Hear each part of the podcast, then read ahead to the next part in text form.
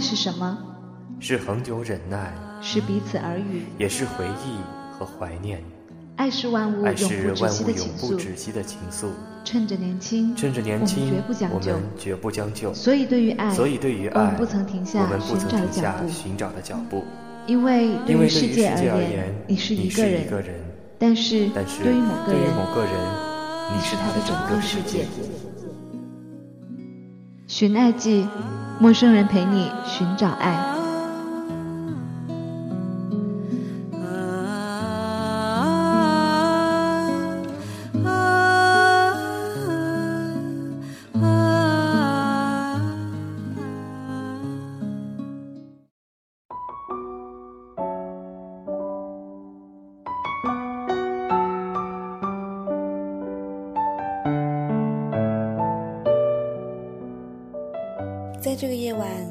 跟你说的这些故事都是真的。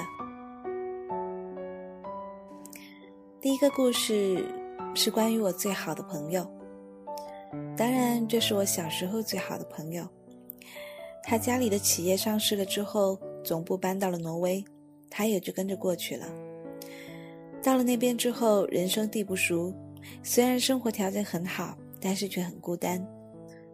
结果在国内的时候，认识的男朋友每到假期就会过去陪他。他会骗他的爸爸妈妈说那是法文家教，在家里一住就是一个假期。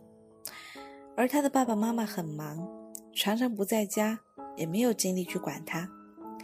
于是，挪威城外的别墅常常就只有他们两个人。早上两个人出门散步，自己做饭。当时他们还来过维也纳。在城里和我住了很长的时间，他们天天和我的朋友们在一起，好像终于有了圈子，大家天天都一起出去玩，慢慢的成为了我们的一员。可是对于她男朋友，每一次签证都要和使馆编出好多理由，为什么每一年都要往那里跑，去看望一个未成年的小朋友。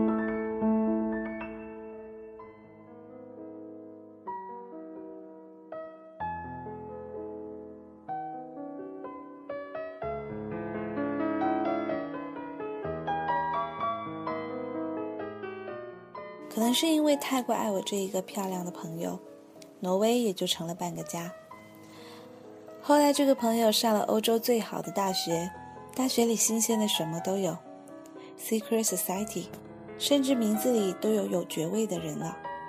时间长了，她开始不想让她的男朋友来陪她，她觉得她有了朋友，有了生活，再后来就分手了。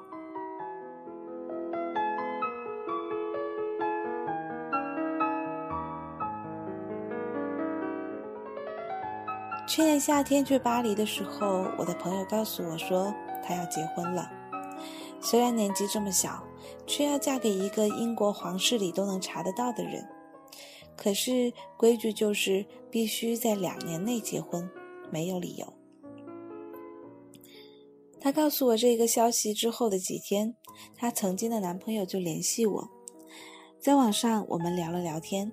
然后他说很怀念我们一起在奥地利的日子，那时候一个陌生的地方就好像家一样。他也说还想和我的朋友在一起，说和他在一起的时候真的很美好，不知道这一辈子还有没有机会了。可是他要结婚了，他这么小，就要嫁给王爵了。如果离婚，可能就是和戴安娜一样的结局。所以这一辈子，她逃不掉了。可是，我又怎么能忍心告诉她的这个前男友呢？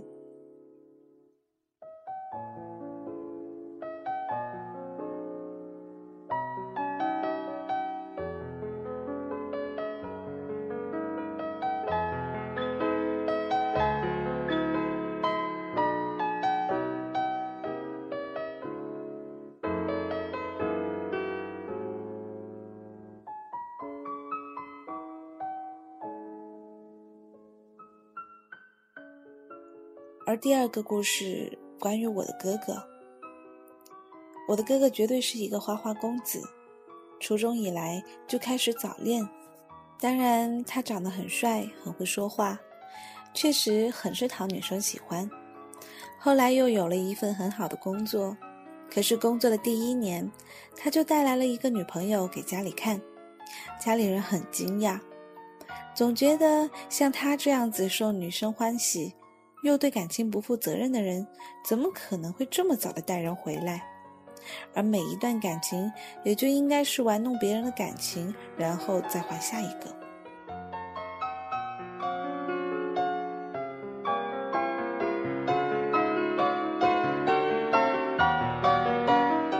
可是没有想到，这一段从开始我们觉得带回家只是他研发新的讨好女朋友的招数的感情，却持续了五年。其中他也多多少少的犯过错，可是最终他还是回到了这个女朋友身边。五年，这个可怜的女孩子终于熬到了我哥哥家里都看不下去，催着她结婚的时候。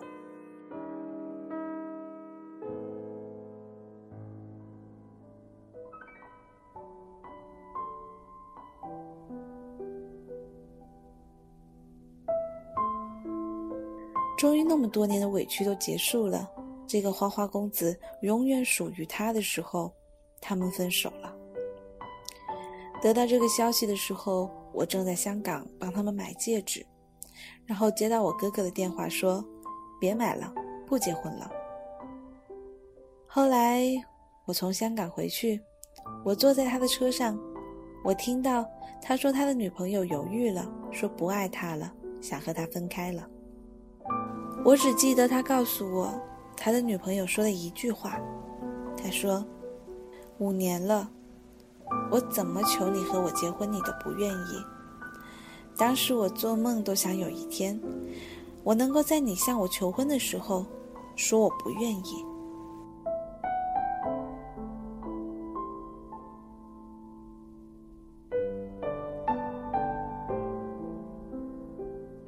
我心想，真狠心啊！可是我哥哥当时说的，都是他们曾经在一起的时候的事情。他说，他经人介绍的时候，觉得这个女孩没那么好，于是就回绝了介绍人。没想到这个姑娘直接打电话过来骂他，说我哪儿不好啊？你凭什么看不上我？哥哥说的时候还笑了，他说。我当时就在想，这个女孩真勇敢，真可爱。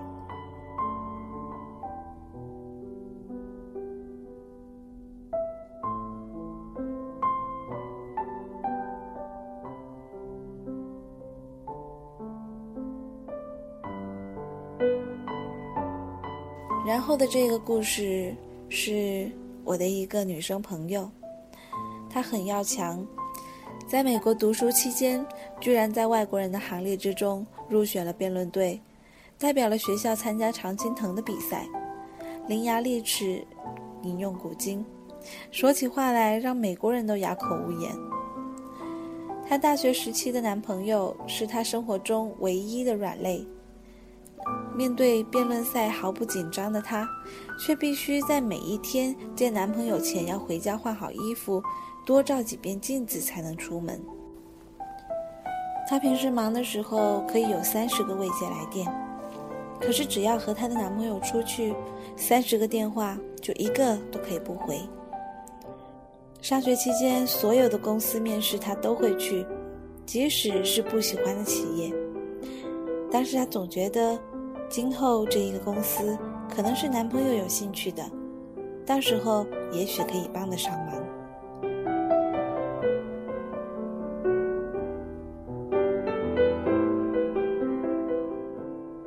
男朋友当然对她很不好，常常不接她的电话，也不理她。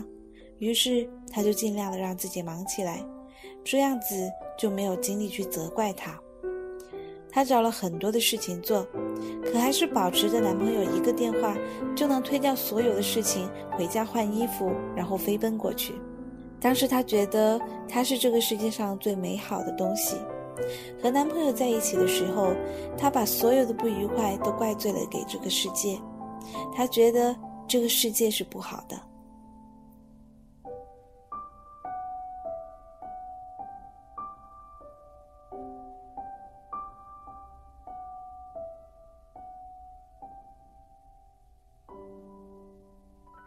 后来她的男朋友说不爱她了就和她分手了。也就是在那一年的夏天，他被一个著名的企业看上了，直接实习的职位就是总裁助理，天天跟着老板参加活动，开始慢慢的实践曾经学会的说话和做事方式，被迫喝酒。甚至开始忍受企业中的一些老板说的很不合适的话，他一下子从大学掉到了社会里，真的是一下子。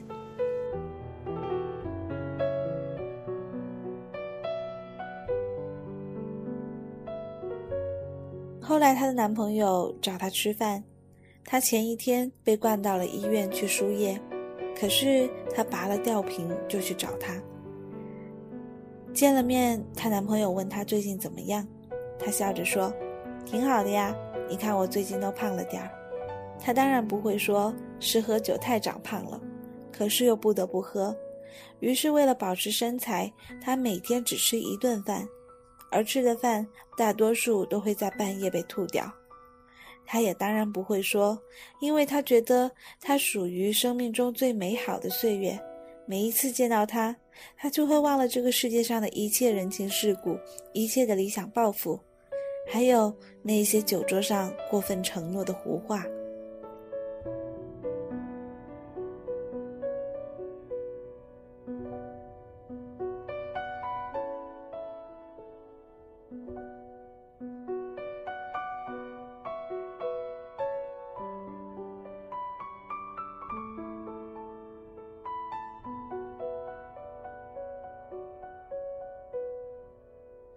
而第四个故事当然是别人的故事，或许你也听说过，那就是有一个村庄里的小康之家的女孩子，她长得很美，有许多人都为她做媒，但是都没有说成。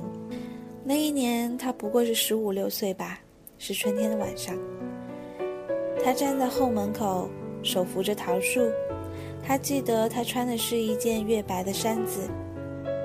对门住的年轻人和他见过面，可是却从来都没有打过招呼。他走了过来，离得不远，站定了，轻轻地说了一声：“哦，你也在这里吗？”他什么都没有说，他也不再说些什么，站了一会，就各自走开了。后来，这一个女人被亲眷拐走，卖到了他乡去做妾。又几次三番的被转卖，经过了无数的惊险和风波，老了的时候，他还记得从前的那一回事，常常的说起，在那个春天的晚上，在后门的桃树下，那一个青年。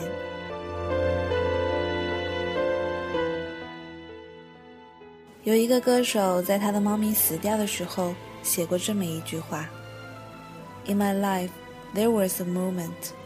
I saw you be mine forever。都曾经想过一辈子，可是也还好没有一辈子。假如我曾经的朋友真的嫁给了她的前男友，那么所谓的一辈子，不会是曾经在挪威和维也纳的岁月的复制。他会知道，原来世界上还有那么多的其他人，而不是曾经别墅里的他们俩。他会被伯爵诱惑，会觉得剑桥大学的女孩子不该嫁给普普通通的没有上过大学的人，会觉得生活原来有那么多值得抱怨的事情，而挪威和维也纳的日子，自然也就随着所谓的一辈子忘却了。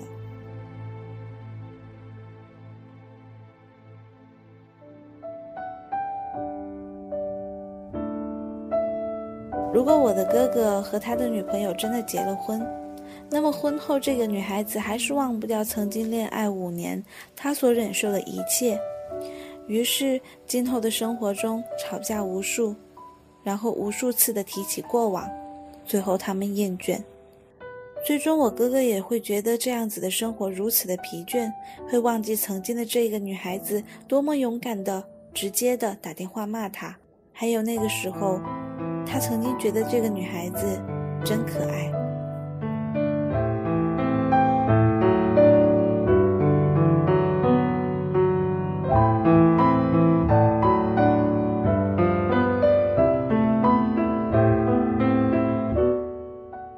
假如那个女孩子真的嫁给了她那么爱的男朋友每一天国企的社交和打拼加上男朋友的不关心会让他失去他对生活最后的那么一点点信心。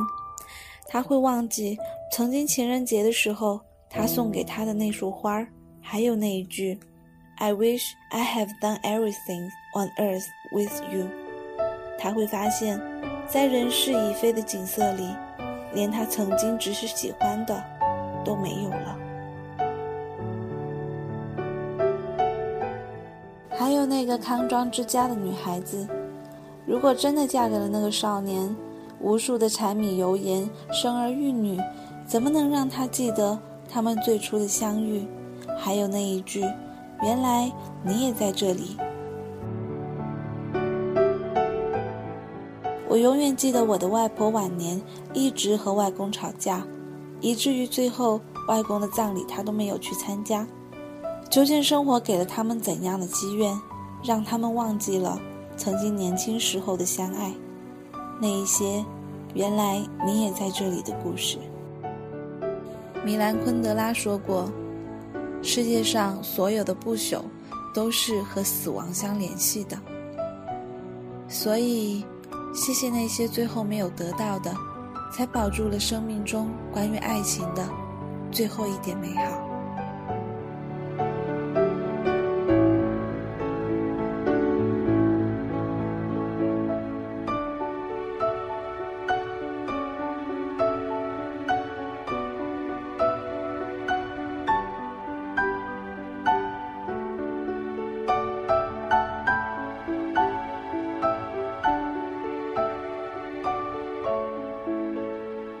我们总是说感情不可以勉强，强扭的瓜不甜。我们也总是觉得相爱的两个人为什么不可以在一起？为什么我们不执着一点？为什么我们要那么轻易的放手？可是你怎么知道你现在拥有的不是最好的？或者说你怎么知道曾经放弃的并不是不适合你的呢？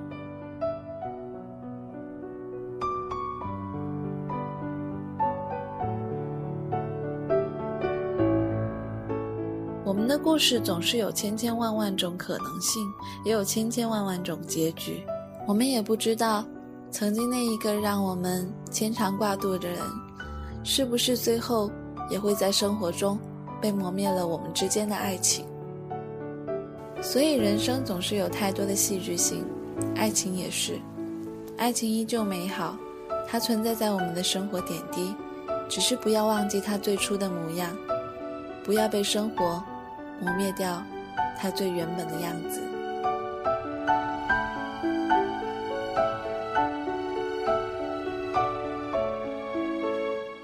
这里是陌生人寻爱记，我依然是立夏，在秋天的广东继续为你讲述我们知道的爱情故事。感谢您的收听，我们下期再见。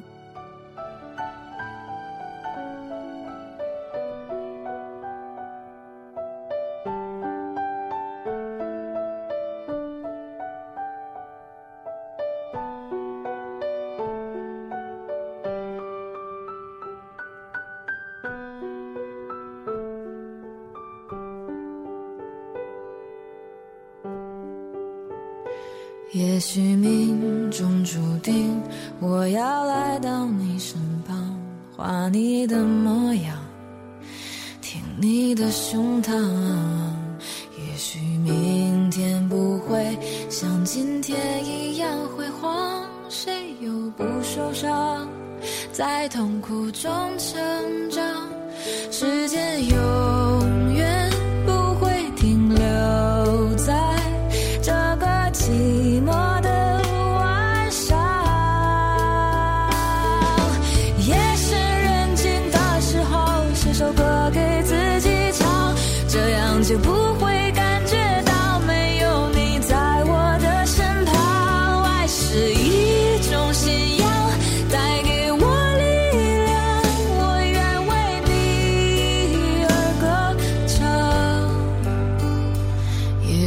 思念不过只是对昨天的向往。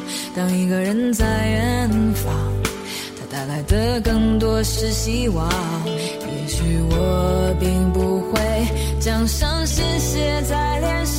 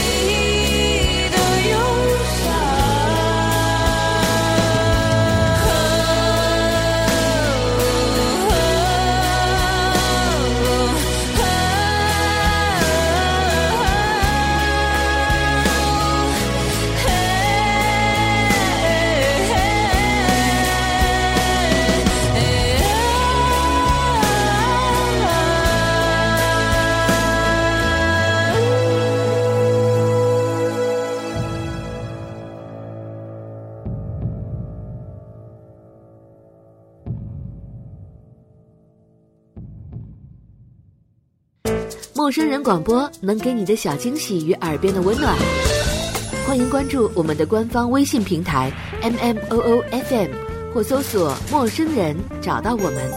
如果你也想加入，我们求贤若渴，主播、策划、编辑、后期制作、活动志愿者正在招募中。播客订阅、节目下载、更多收听方式、互动参与、精彩活动、推荐投稿。以及参与到我们的节目录制，尽在陌生人官方网站 m o o f m 到 c o m 或微信平台找到答案。欢迎关注陌生人新浪微博艾特陌生人广播，找到我们。